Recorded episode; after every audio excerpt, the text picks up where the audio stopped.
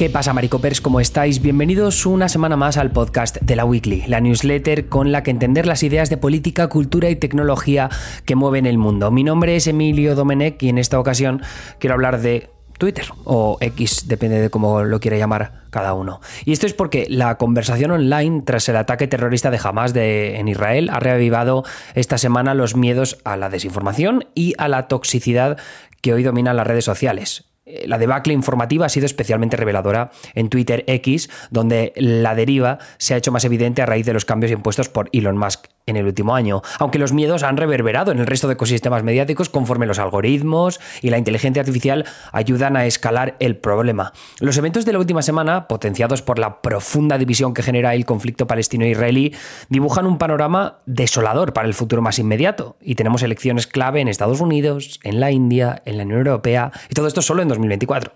En los últimos días, y con motivo del ataque de Hamas, de la respuesta israelí posterior o de la explosión en un hospital de Gaza este mismo martes, la desinformación en Twitter X ha sido rampante. O sea, no, no, no soy capaz de describir con palabras la cantidad de desinformación que he tenido que consumir esta semana eh, a raíz del, ataque de Hamas. O sea, ni, ni, comparación con otros momentos como puede ser las elecciones de Estados Unidos o la guerra de Ucrania que también despertó un poco el mismo tipo de intereses enfrentados. ¿no?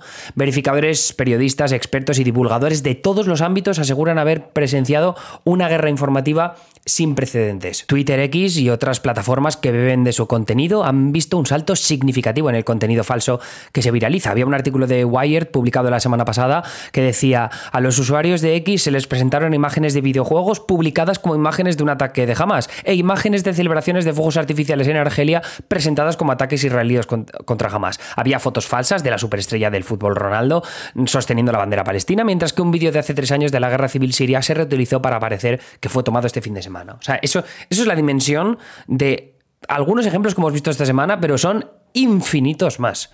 ¿Y todo esto por qué se produce? Bueno, pues parte tiene que ver con la compra de Twitter por parte de Elon Musk, que supuso un antes y un después en el esfuerzo que hacen las plataformas a la hora de contener el caos que ellas mismas han desatado sobre los usuarios. Musk abandonó en mayo un acuerdo de la Unión Europea de lucha contra la desinformación a la que otras plataformas se habían sumado de forma voluntaria. Desde que hizo efectiva la compra de Twitter, Musk también se deshizo de la mayor parte de los equipos que se dedicaban a la desinformación y a la integridad cívica. Y hace unos meses acabó con un sistema perfectamente válido de verificación de usuarios para dar paso a uno en el que predomina la especulación informativa. ¿A qué prefiero con especulación informativa? A ver, en Twitter X, los usuarios de la plataforma pueden pagar 8 euros al mes para suscribirse al servicio X Premium. Los usuarios de X Premium reciben una insignia de verificación azul y su contenido pasa a tener una mayor visibilidad en la plataforma. También acceden a herramientas de monetización que premian la viralidad del contenido. A más cuentas alcancen los usuarios con un tweet, más dinero percibirán después por el reparto que hace Twitter X de sus ingresos por publicidad. Esto para que te hagas una idea. Yo llevo suscrito a X Premium desde agosto y hasta ahora solo he percibido poco más de 50 euros, dos pagos, uno de 24, otro de 26 creo que ha sido, pese a que mis tweets han tenido un alcance de casi 20 millones de impresiones. Pero eso es en España y una audiencia mayoritariamente española y latinoamericana. El divulgador de inteligencia artificial Nick Sampierre recibió en agosto un pago de 1.200 dólares por 31 millones de impresiones. O sea, yo algo, algo más de 50 por 20 millones y ese tío 1.200 por 31 millones. Ah, vemos ahí la diferencia. Esto evidencia que el impacto económico es mucho más grande para usuarios que escriben en inglés y tienen audiencias anglosajonas. Puede que la diferencia de ingresos tenga que ver con los ingresos publicitarios, que son mayores en países como Estados Unidos, o que X solo paga por las impresiones que un usuario tenga en cuentas también suscritas a X Premium, un modelo de suscripción que es también más exitoso en Estados Unidos. Eso significa que los usuarios de X Premium tienen un incentivo económico para conseguir el mayor número de visualizaciones por tweet, con lo que pueden especular con la información. De ahí mi comentario de la especulación informativa. Por ejemplo, un usuario publica un vídeo de un bombardeo junto al que escribe Israel está masacrando civiles en realidad eh, pueden ser imágenes obtenidas de un videojuego que el usuario no se ha molestado en comprobar o que ha publicado con el fin de engañar a sus seguidores. Al tener X Premium, el algoritmo prioriza su tweet sobre el de otros usuarios, como periodistas o expertos, con lo que el vídeo falso tiene un mejor posicionamiento en la plataforma desde el momento de su publicación. Si en los círculos anti-Israel dan ese tweet como bueno, es posible que también le den un mayor alcance y por tanto un mayor rédito económico al usuario que lo ha compartido en primer lugar. Esa dinámica se lleva produciendo desde hace meses y no necesariamente por parte de usuarios con intereses desinformadores, sino con especuladores que reconocen un vídeo con potencial viral y lo comparten sin llevar a cabo las verificaciones oportunas. El fenómeno es parecido en el frente de la llamada pornografía del cabreo, la creación de contenido diseñado para generar interacciones de usuarios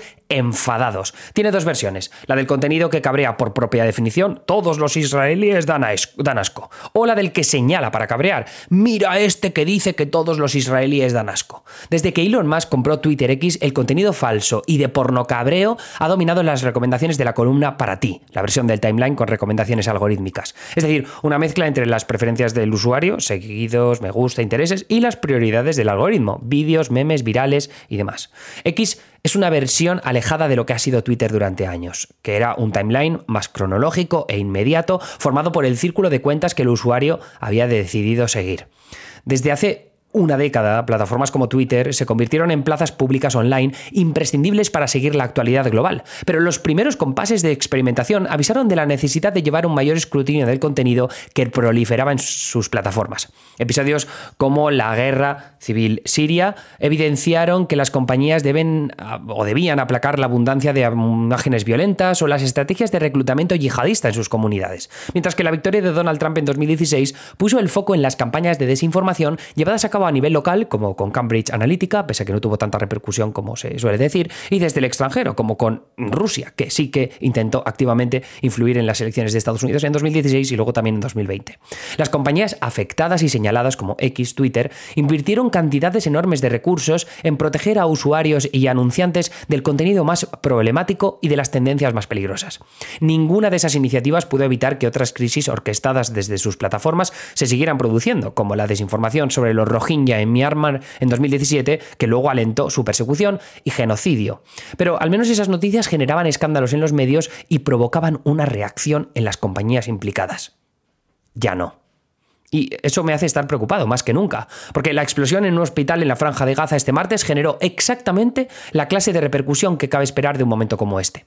Un suceso, de última hora de un conflicto con escala mediática global apresuró a medios y voceros a publicar las primeras informaciones que llegaban desde Gaza.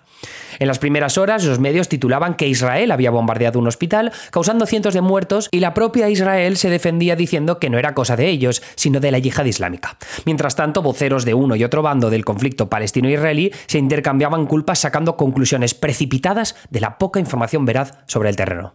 En Twitter X, esas dos versiones distorsionadas de la realidad tuvieron un alcance desorbitado en las primeras horas tras la explosión. Uno repasa ahora el timeline y da cuenta de la cantidad enorme de alegaciones y teorías rocambolescas no verificadas que se dieron por buenas en uno y otro bando. Las noticias que salían de Gaza no se realizaban por la legitimidad y contundencia de las informaciones, sino por lo mucho que confirmaban los sesgos de quienes las compartían.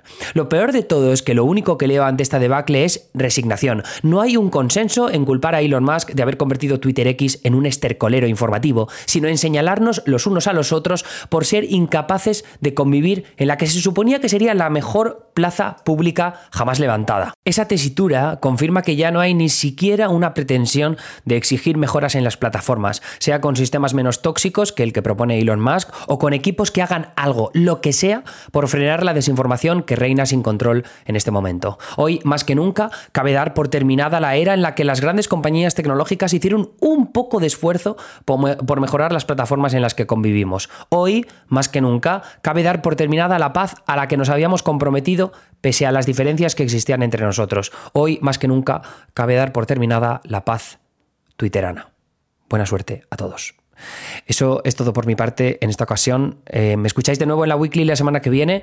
Si queréis eh, eh, leer y escuchar más de nuestras entregas, que sepáis que tenéis la opción de suscribiros a la weekly premium por 5 euros al mes. Tenéis una semana de prueba, 7 días de prueba en la página web, laweekly.com, l a w i k l y.com eh, para recibir estas entregas que vamos a enviar a lo largo de la próxima semana y escuchar esos podcasts privados que también podéis añadir a vuestra plataforma favorita, incluida eh, Apple Podcast. Anyways, os mando un abrazo muy fuerte y hasta luego.